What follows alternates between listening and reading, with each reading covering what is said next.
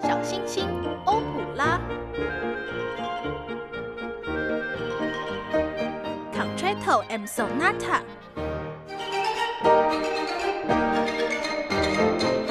欢迎各位朋友来品尝，古典只是一块小蛋糕。欢迎各位朋友来品尝古典小蛋糕。各位听众朋友们，大家好，我是莱恩，我是凯恩。莱恩，你今天怎么穿这样啊？我穿怎么样？我我我不是穿的很正常吗？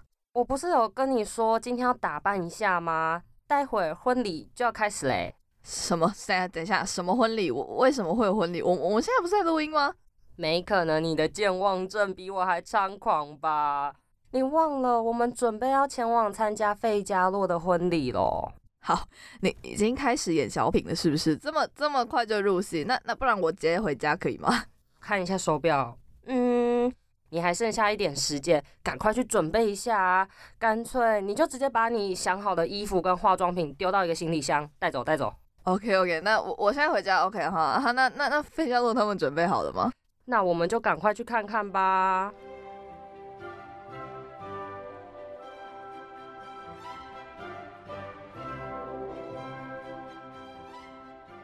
记得上一集我们停在呃，他们为了阻止伯爵的伟大计划，也就 是在我们新娘身上行使那个出夜权嘛。然后费加洛他们想了一个对策，可是后来失败了。那现在要怎么办？因为婚礼应该差不多要开始了吧？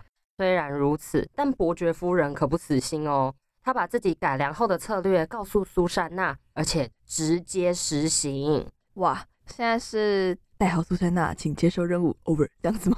哦，要上演爱情保卫战外加叠对叠吗？就直接开拍同盟间谍啊，OK 吧？没有没有，莱恩，费加洛并不晓得另外一个计谋正在执行哦。嗯，好吧，那这次嗯，核心成员可能变少了，但是规模依旧庞大，听众朋友们也参与在整个策略当中。那我们策略的第一步是什么？当伯爵正在大厅中回想刚刚发生的怪事，百思不得其解的时候，苏珊娜来到他的身旁，表示自己愿意夜晚与他在花园相见。我们进度是不是稍微有一点点太快了？我们刚开头就这么的猛烈吗？当然啊，时间不等人哦。伯爵听了倒是心花朵朵开，又惊又喜。心会亏，我的心会亏，不是我是他。苏珊娜之后遇见费加洛，也向他暗示着我们将要获胜。但费加洛会听得懂他在说什么吗？没有，他就直男脑，完全 没有 get 到。可是他迟早会知道啦。我们英明的阿马维瓦伯爵总是顺风耳太发达了，还听到这一段对话，他又开始胡思乱想。在眼红，这两位仆人好像一副幸福洋溢、happy happy 的样子。哇，听起来很酸哦。那我们来听听伯爵到底在嘀咕些什么吧。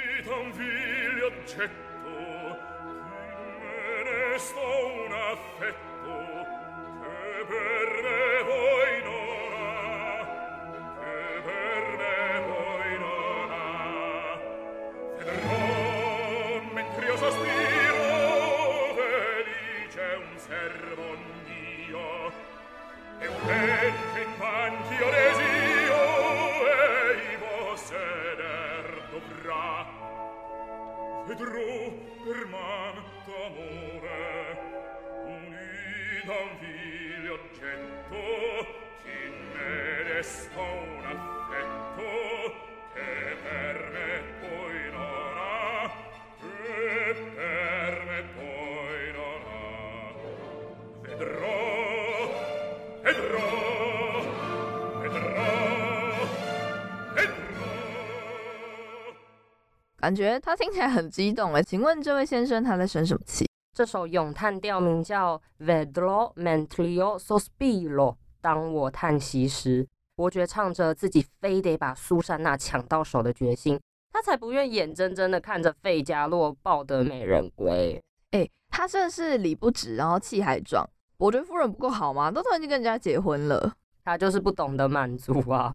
但是现在总管娘娘跟医生一伙，总共六个人要来处理大事啊！我们现在是上法庭要对簿公堂了，是吗？这群人就这样吵吵闹闹的，各自想尽办法摆脱对自己不利的因素。费加洛先说话哦，这被害者先说话这样子吗？费加洛在此说出了天大的秘密，那就是他原先生长在贵族的家庭，婚姻其实没有办法自己决定。但是小时候因为意外被土匪绑架，所以跟亲生父母从此失联，根本不晓得爸爸妈妈的下落在哪。我们现在不是还在结婚吗？为什么突然又变成什么身世谜团了？而且这个有什么重要的吗？老实说，费加洛这番话让听到的医生和总管娘娘恍然大悟，原来他是两老失踪多年的乖儿子啊！等一下，这有太多地方要吐槽的，我不知道从哪里开始，但是。这两个人，他们以前就是还曾经有一段故事，是吗？是的，莱恩，他们之间，嗯，有一段，你没有听错。总管娘娘以前是医生的女仆，而费加洛是他们的亲生儿子。超级无敌侠越来越像八点档。医生决定要和总管娘娘正式结婚，和儿子一起举行婚礼。现在是上演了认亲大会啊，一家三口欢喜的抱在一起。才刚刚赶来的苏珊娜看见这个状况，还不清楚发生了什么事，理智线已经失控的她冲出去赏了费加洛一巴掌。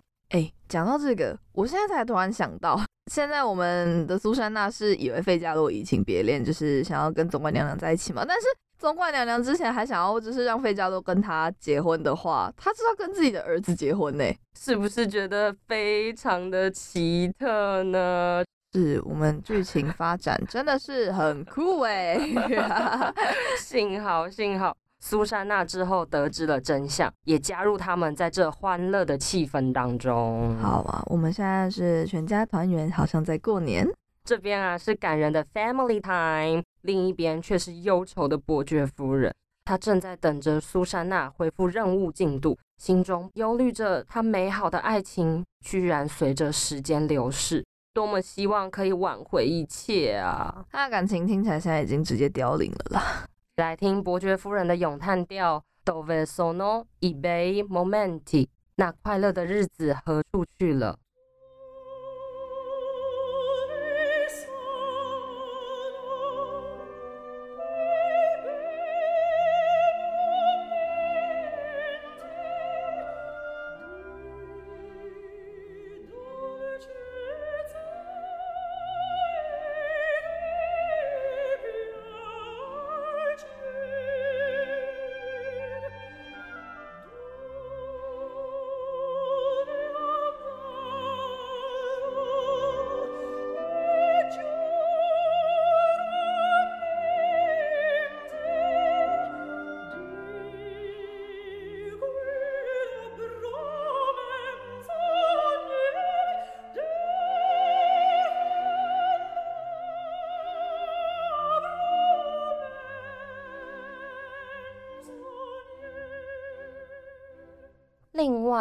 呢，园丁发现了凯鲁比诺的军帽，去跟伯爵打了小报告。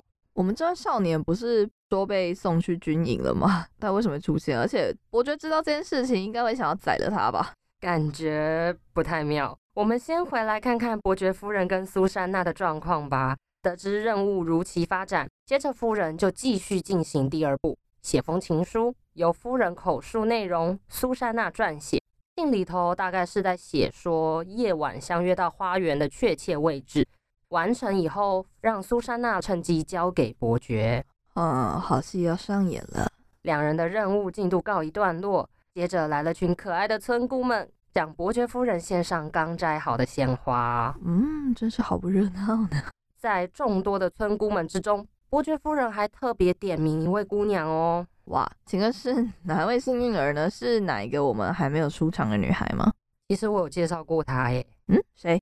就是凯鲁碧诺啊。她开始扮女装就对了，是不是？不乖乖去当兵，现在还好死不死被抓到。伯爵跟园丁也赶来了，在看到凯鲁碧诺后，伯爵非常的生气，恨不得代替月亮来惩罚他啊。那他有没有先变身？就是在做这件事情之前，他应该要先一个就华丽的变身。哇哦，也 太多了。不过呢，伯爵想要痛骂凯鲁比诺之前，有一位美少女，就是园丁的女儿巴巴丽娜，她使出了撒娇的必杀技，对着伯爵说。伯爵，我每次说我喜欢什么，你都会给我什么。那我喜欢凯鲁比诺，你把它给我好不好？拜托，拜托。我我我我我，凯恩，你非常的有天分哦。我 那伯爵这个嗯说他好色吗？就是好了，伯爵这种人，他应该气血归零，然后直接被虏获吧。没错，少女的爱情保卫战已经先成功了。哇，那我们凯鲁比诺有得救吗？任务成功，鼓掌。小小的任务成功，over。结束这段插曲之后，婚礼终于要进行了。那我们现在总算可以结婚了吧？已经拖太久了，太多小插曲出现了。经过这段时间后，我相信莱恩应该也装扮好了啦。对，我已经盛装打扮好了。众人都带着愉悦的心情，徜徉在幸福的氛围中来参加婚礼。村姑们献上合唱，称颂放弃出夜权的伯爵是位贤明的贵族。而两对新人费加洛与苏珊娜，还有医生和总管娘娘，都受到伯爵与夫人的祝福哦。啊，我们终于要圆满落幕了，是吗？还是现在感觉这种时候就还会有一些新的事情发生？呃，要说是皆大欢喜吗？才怪！还记得苏珊娜带着伯爵夫人交给她的信吗？婚礼仪式进行的时候，苏珊娜已经偷偷的将情书传给伯爵喽。哎，结婚呢，他偷偷来这样可以吗？莱恩，别忘了，我们现在才完成任务的第二步骤，我忘记还有任务这件事情，还在进行计划是吧？是的，第二步骤完成，关键的第三步，几个小时后就要开始行动，终于剩最后一步了，听起来应该是至关重要的。整个过程中，只有伯爵夫人跟苏珊娜知道来龙去脉，保密的十分到位。他们这次是不是怕会有猪队友会泄露他们的机密，所以就不想跟大家说？不怕神一样的对手，只怕猪一样的队友，搞不好哦。婚礼结束后，一切又恢复了平静。暴风雨的前夕，夜深的花园里。巴巴丽娜正在寻找伯爵托付她拿给苏珊娜的别针，因为她居然把别针弄丢了，心慌慌的找啊找啊，正好碰见费加洛跟总管娘娘，听起来好像又要误会了耶。听完巴巴丽娜的说辞，费加洛以为苏珊娜变心了，然后他就会大喊：“我们曾经的一切都是幻觉吗？” 莱恩，你的小剧场也帮费加洛表现的太好了吧？这应该就是他的回忆跑马灯了。没有错，他自己他的那个人人体弹幕就这样子飘过去。其实费加洛在婚礼的时候就有瞥见伯爵好像很认真的在读什么东西，加上现在碰上巴巴丽娜，让他更加确定自己跟苏珊娜的爱情已经告吹。这误会真的是有一点大了吧？尽管费加洛心灰意冷，但是总管娘娘相信苏珊娜的清白。虽然他原本听起来不是个很好的人，毕竟他还想抢婚，但是人家人生阅历比较多，看人应该还是比较准。接着，费加洛就带着医生和音乐教师巴西里奥来到了花园。哦，为什么突然多了一个音乐教师的角色？这位巴西里奥呢，他在伯爵的宅邸是负责音乐教育的，跟医生还有费加洛在来到伯爵家之前就认识喽。三个人现在来到花园，是准备来监视伯爵跟苏珊娜约会，还有监视行动啊！这一出歌剧越来越像特务电影。组成元素非常的多，搞得我现在有点混乱。既然开场的时候提到女间谍，那多了男特务应该是不为过啦。音乐老师听完医生讲述这对苦命鸳鸯的遭遇后，还劝费加洛打消揭发伯爵的念头，不要不要啦，你还是吼预备转身逃跑，逃避可耻，但应该是挺有用的 吧？应该吗？应该吗？嗯。费加洛的心中这时夹杂着伤心与愤怒的情绪，应该是没有办法想太多了。现在他的心里只要一联想到苏珊娜就神奇奇，接着唱出这首 Apite un po' quelli o c h i。现在该睁开眼睛。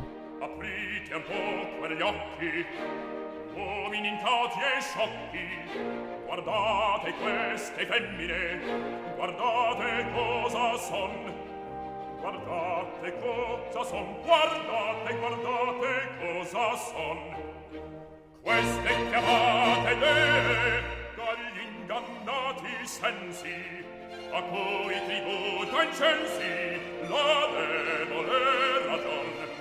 La debole ragion, la debole ragion. 费加洛在咏叹调中唱出男人们在爱情里迷失的情景，引用神话典故，形容美丽的女人如同妖魔，迷惑男人心。接着就回到监视地点就位。哦，费加洛刻板印象没有啦。哎、但有些事情还是要亲自确认吧。你直接用眼睛看到，你没有听人家说，就这样觉得，大家要学会沟通，真的。男特务们现在各就各位，女间谍苏珊娜和伯爵夫人也准备完毕。凯恩，伯爵夫人的第三步到底是什么？哎嘿，我们现在来揭晓喽！伯爵夫人与苏珊娜事先互换衣服，由穿着苏珊娜衣服的伯爵夫人前往这个偷情约会，哈，现在是要搞偷偷调包，是不是？直接正面对决哦！伯爵夫人耶换装完毕后啊，这两位女间谍悄悄地来到花园，他们也发现费加洛就在附近监视着。苏珊娜还打算调皮一下，故意演唱这首歌。对，Vieni non tardare，爱人呐、快来这里，想要让费加洛吃醋。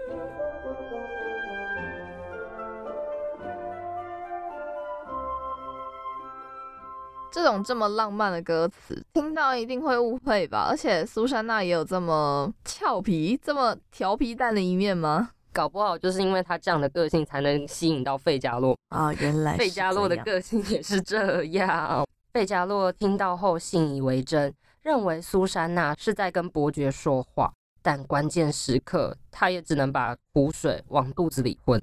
有点可怜呢，但是也好险他没有突然跑出来了，不然那个苏珊娜应该真的是不会想再跟他结婚了。突然跑出来的人啊，又是凯鲁比诺。他又要干嘛？而且怎么又是他？原来他对苏珊娜也有意思。凯鲁比诺这时候拉起苏珊娜的手，想要和她亲热嘞。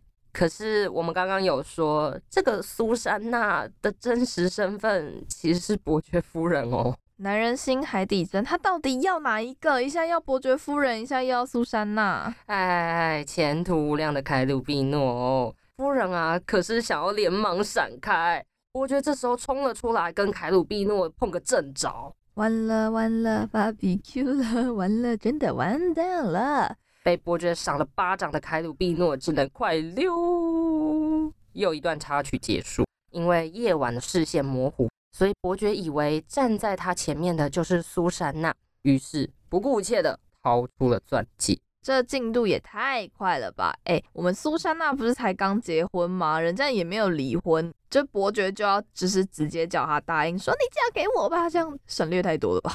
很行啊，我们一切都在计划中哦。旁边的费加洛已经气得跳脚了，差点要出来说抓。他应该不会就是猪队友吧？就在这时候，苏珊娜咚咚咚跑出来叫住费加洛。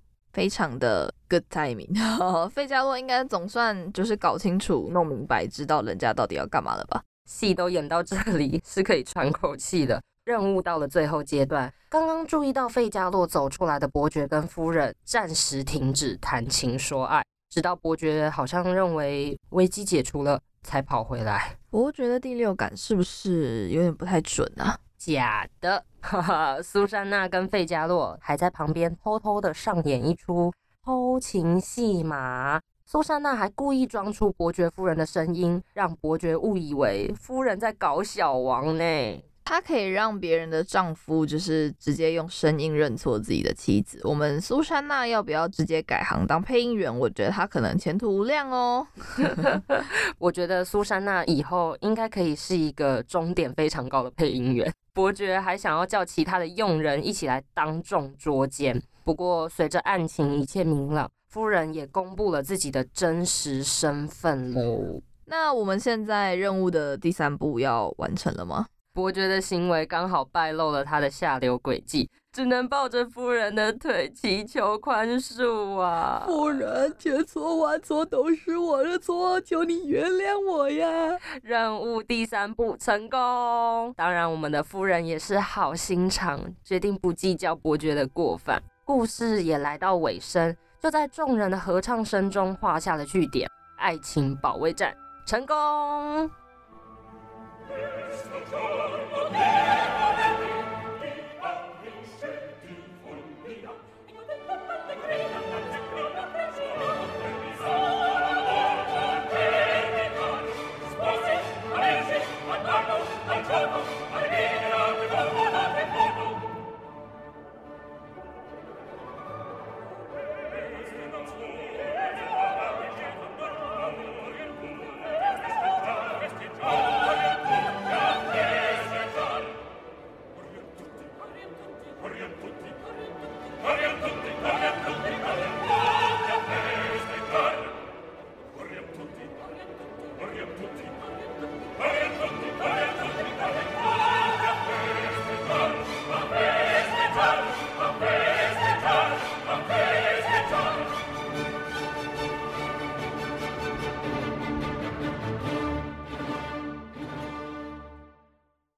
娜跟费加洛他们的结婚路真的是风风雨雨，就是非常 多有的没有 trouble。而且我真的是对于那个夫人最后她原谅伯爵，我实在是不太能够理解这个他这个决定。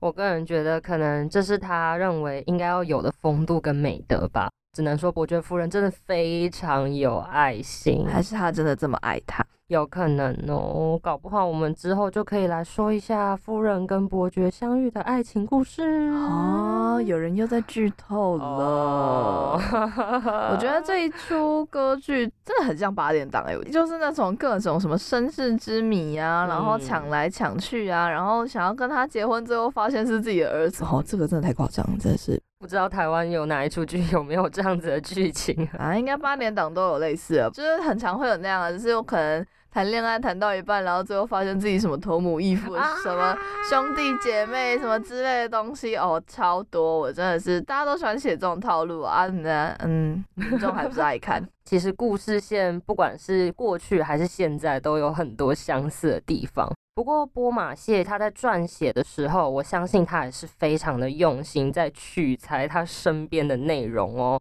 当初他在完成小说之后啊，非常希望可以得到官方的许可，让费加洛婚礼能在大众面前演出。可是审查的官员十分保守，怕会引起公愤，所以从他完成这部小说到剧院开演，大概花了十年的时间，这么长。但除了作者他积极的奔走，相信在转换成歌剧的过程中，应该也费了不少功夫吧。因为小说毕竟还是没有办法直接拿来当成剧本，应该多少还是会做一些改编。所以身负剧本编写的重责大任达蓬特，当然是尽可能的忠于原著的内容。可是为了要预防贵族们看到之后就各种不爽。于是就把某些段落做了修改，像是减少了小说中提到性暗示的部分，还有原本在书中有一段费加洛对着伯爵发表了大胆而且又激动的演说，这样子的剧情都被删掉喽。听起来《费加洛婚礼》原本的内容是高潮迭起又刺激，嗯哼，还有莫扎特音乐加持，这品质保证吧？应该上演之后，应该是挺受民众欢迎的吧？莱恩，你的判断不完全正确。哎，为什么？费加洛婚礼一七八六年五月在维也纳布尔克剧院首演的时候，虽然一开演是得到了不少的赞美，不过中途这出剧就被下架了。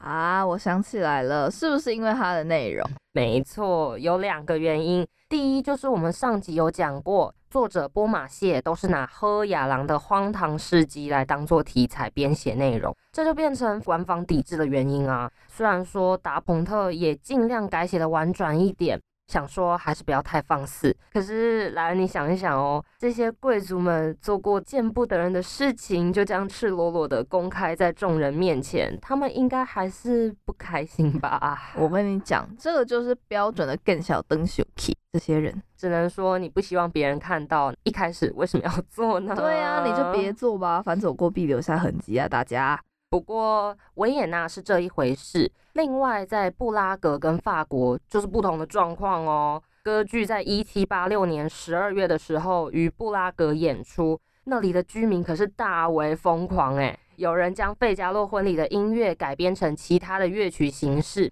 就像萨拉萨他因为喜欢卡门歌剧，所以改编了卡门的音乐变成小提琴的演奏曲。那个时候在布拉格也有这样的状况发生。费加洛婚礼的音乐被改编成交响曲，也有舞曲。当然，有人为了这出戏深深着迷着。另一方面，在法国演出后，更是获得了满堂彩。甚至有人说，费加洛婚礼上演后，间接成为法国大革命发生的原因之一。哇，影响力这么深远，是不是？而且就是听你这样一说，我才想起来，因为像只是我下一集会介绍的内容，但反正就是之前因为那部作品啊，我就大概了解到了一下，那个时候的人们是不是都比较喜欢一些。浅显易懂，比较没有这么艰深，没有很多奇怪的大道理的格局，而且在其他国家应该也是通用的道理吧，就是大家都比较喜欢这种八卦狗血，而且比较贴近市井小民生活没错没错。你刚刚说有两个原因对吧？那我们第二个原因是什么？其实就跟卡门首演的状况还蛮相似的。当时的维也纳人还是比较喜欢意大利作曲家的歌剧，就连莫扎特的作品都不太买单。对耶，那个时候有一种意大利迷思嘛，就是觉得意大利是音乐的发源地，流行意大利的风。没错，就是觉得那边是发源地，就觉得意大利就是最好的。哇，哦，好可怕。那应该就真的跟莫扎特的频率有点，嗯，小小错开。有些时候啊，就是决定一个作品，你说它成功或失败，其实除了创作者本身用不用心这件事情，你越用心就越红吗？好像也不是诶，就是它不是一个正相关。大众反应真的是永远都预测不到，或是看你有没有跟上流行啊，有没有就是刚好搭上那一班车。个人都有自己的喜好嘛，那就是见仁见智啦。哎。对凯恩，我觉得啊，费加洛婚礼中，你一定有特别想要分享比较喜欢的一些曲目吧？当然啊，要来跟大家介绍的是苏珊娜和伯爵夫人写信时唱出的《Sull'aria che soavete filetto》，今夜微风轻吹，又被称作性的二重唱。毕竟莫扎特的音乐就是优雅中带有歌唱性，旋律尤其好记，让人听了之后就能开口哼上几句嘛。容易引起听者的共鸣，这点我觉得跟现在的流行音乐特质还蛮像的。另外，莫扎特的创作也有一种超脱世俗的灵性以及流畅精致的特质，所以哪有一首是不优美、不漂亮的嘞？你要这样说也是没有错啦。那这首歌它还有什么比较特别的地方吗？刚刚故事中我们有说到，这个场景是苏珊娜把伯爵夫人说的话写在信纸上的段落。所以，当伯爵夫人唱一句，苏珊娜也会接着唱一句，就好像我们在抄书的那个过程里面，我们会边念边写我们在抄的内容，所以歌词重复性蛮高的。我觉得他这个表现手法很特别，就是一般可能会觉得同一句歌词他唱两次的话，会有点冗长吗？但是我听的时候反而不会有这样觉得，而且会有一种身临其境的感觉。我觉得莫扎特在这边的描写真的蛮厉害的，就像你刚刚说的，同样的歌词，好像再复诵一遍，会觉得哎，怎么有点怪怪的。可是搭配剧情的内容，再加上莫扎特本身，不是就能够帮角色量身定做属于他们的音乐吗？他在这边的音乐处理上，又能跟剧情内容符合。我觉得这就是莫扎特他很出彩的地方。像我自己在写作的时候，也会有那种情况，是我可能想要把这个角色设定成这个样子，可是我写出来的行动好像又没有跟我想要的个性非常贴切，可是又会不知道该怎么改变这个问题，这是我真的觉得这是很厉害的地方。那莱恩可以多听听其他莫扎特的歌剧作品，在这边也推荐给听众朋友啦。我会加油，我会加油的，加 油加油！讲回来，这首二重唱。它的名字叫做《今夜微风轻吹》，给听者一种惬意的感受。两位歌手的旋律就像风一样，我自己是觉得好像一阵一阵风吹来，连续不断，但并不是那种冷风哦，吹来之后大家心里都发寒，又或者是把你的头发吹到像萧伯那个样子。让我想到的是九月的时候那个台风，台北还没有放台风假，我走在路上，我那个头发整个就是跟美杜莎一样炸开，我太恐 怖天哪！而且这首歌的感觉也不会是像夏天的热风，很湿黏啊、炎热，然后又很厚重那种感觉。虽然它也是有不一样的美感啦，但是这首我觉得比较像春天。听的时候有一种闻到一点花香，然后它的木管也给我一种很像鸟儿在唱歌的感觉，轻盈舒服的微风，所以它才叫今夜微风吹嘛。不知道听众朋友们感觉是什么啦？这首二重唱歌词是在说，多么美妙的微风，在这美丽的夜晚，在那松树林中，短短的字句就能够完整表达了相约在花园的确切地点。还有一种甜蜜蜜的 feel，看吧，大家，我们如果要写信，或是要写什么东西给你喜欢的对象的话，拜托，至少要写出一些好看的文字嘛，只是你不要写一些阿萨布鲁的东西，就还想妄想人家要答应你，我们用点心好不好？写情书，请听莫扎特古典音乐，有点可惜啦，但这封信写的再好，它只是个诱饵而已，要揭穿伯爵劈腿的事情。这首歌其实有出现在经典电影《刺激一九九五》当中哦。来，你有看过吗？诶，我没有看过，但是这个作品的名字我听到蛮多次的，而且我也知道，就是我看过的一部韩剧里面，它一些情节好像就有致敬的味道在里面，看得出来这部电影还是蛮有影响力的。现在就来帮大家简介一下。内容是关于一位银行家 Andy 被判了无期徒刑之后，在监狱里生活的故事。影片当中有一段，就是这位男主角翻到了费加洛婚礼的黑胶唱片，拿出来从监狱里的公共广播播放出去，让所有的人都能够听到。他播的就是这一首《信的二重唱》。但为什么在监狱里面可以用公共广播放自己不知道从哪里掏出来的黑胶唱片？而且这首歌跟剧情有什么关系吗？我们讲到的费加洛婚礼的故事，它就是一个揭发出轨阴谋的过程，对吧？嗯，A K A 抢救婚礼大作战。刺激一九九五的男主角 Andy，他是被认定成杀害了自己的妻子，还有妻子的情夫，谋杀罪名成立，Andy 才被判了无期徒刑，关入监狱中。刚说不是有一部韩剧，那部韩剧叫《Big Mouth》，是之前李钟硕跟润儿演的，我是觉得蛮好看的啦。然后加上我又是嗯，我是少女时代粉丝，所以那时候就非常久违的看了韩剧。男主角就是李钟硕演的角色，他被陷害说自己是一个黑道之间的一个大头头，他们叫他 Big Mouse，就是叫大老鼠，然后就莫名其妙就被抓进监狱。但他原本只是一个无能的律师而已，就不知道为什么会被卷入这些事件里面。而且我记得在《刺激一九九五》里面，应该是一个还蛮有名的片段，就是主角好像有在圣经里面藏自己的工具，还是。一些什么东西，然后在 Big Mouse 里面，就是男主角也是在圣经里面藏手机，让他可以跟外界联络。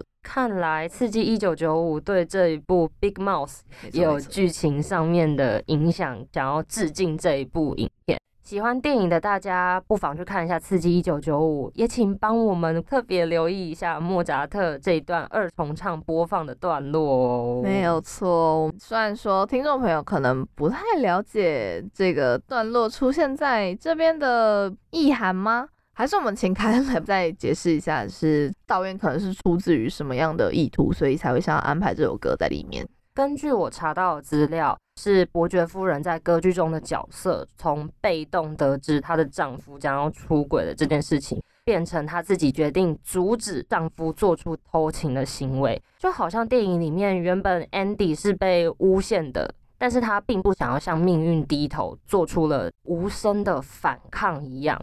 导演想要透过这首歌传达《费加洛婚礼》跟《刺激一九九五》共通的心声，这是一种不要坐以待毙的感觉吗？算是哦。那在这边就分享这个音乐的资讯给各位。这里播放的二重唱曲目是选自一九六八年由卡尔贝姆指挥，柏林德意志歌剧院管弦乐团与合唱团录制的版本。现在。我们再来感受一下这微风轻吹般的悠扬乐音吧。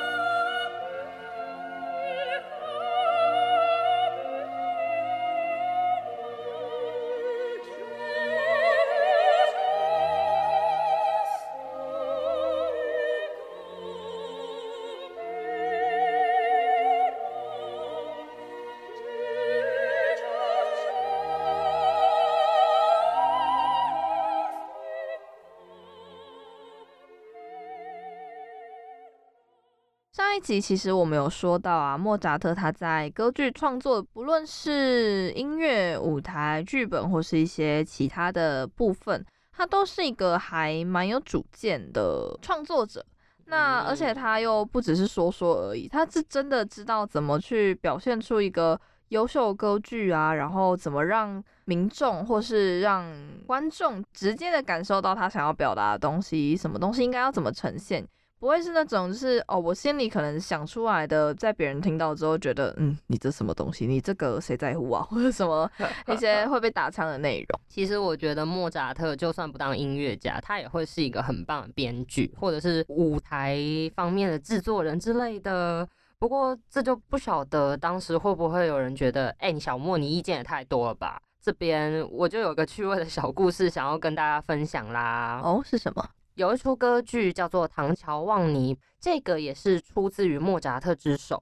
就在这出歌剧上演期间，因为莫扎特对于当时候某一个女歌手她音色的表现或者是演唱方式不太满意，所以他就在《唐乔望尼》当晚上演的时候，就悄悄的躲在一旁。当这位女歌手要开始唱歌的时候，莫扎特就伸出他的小手手拉她一下。让这个女歌手表现出的声音是她自己觉得，嗯，这是对的。我只能说她的方式很很特别，而且你这个小故事让我想到，就是我之前曾经有听说有一个女声乐家，她好像这个性可能也有点惹人嫌吗？还是我不太确定啊，这个这个我有点忘记。但是反正就是那一位女声乐家，她唱高音的时候会抬头，唱低音的时候会低头。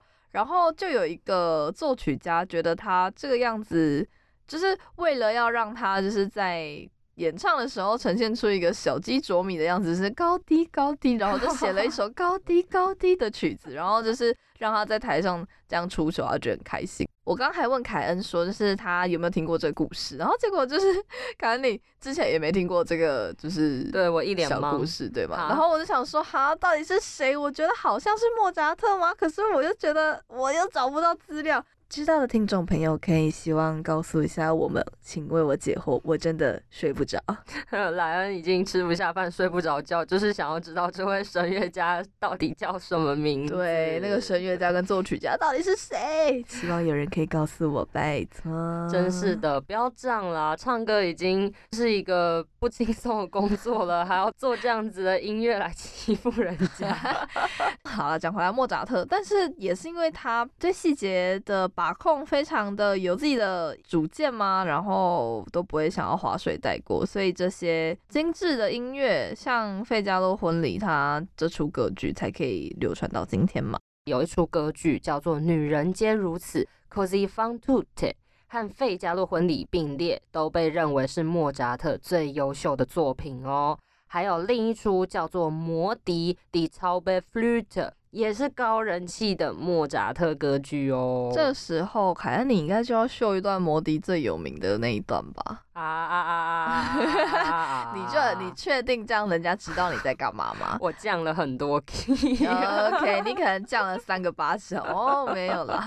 哎，不过说到摩笛啊，凯恩，你知道那个时候莫扎特他创作摩笛到一半啊，就有人委托他要创作一套曲子吗？我好像有听到这个风声，告诉大家。下一集就是要介绍这一套曲子啦，请大家期待是完全不一样的莫扎特。感觉莱恩准备要带来厉害的内容跟听众朋友们分享喽。那也意味着我们费加洛婚礼即将告一段落，反正婚都结了嘛，对不对？对啊，还想干嘛？这两集播出的歌剧曲目都来自一九八二年由乔治肖提爵士指挥、伦敦爱乐演奏的录音版本。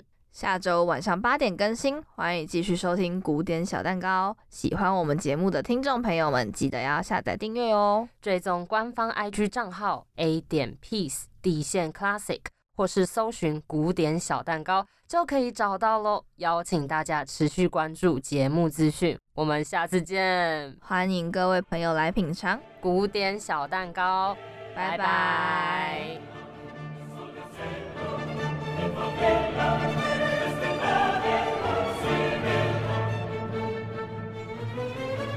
Oh.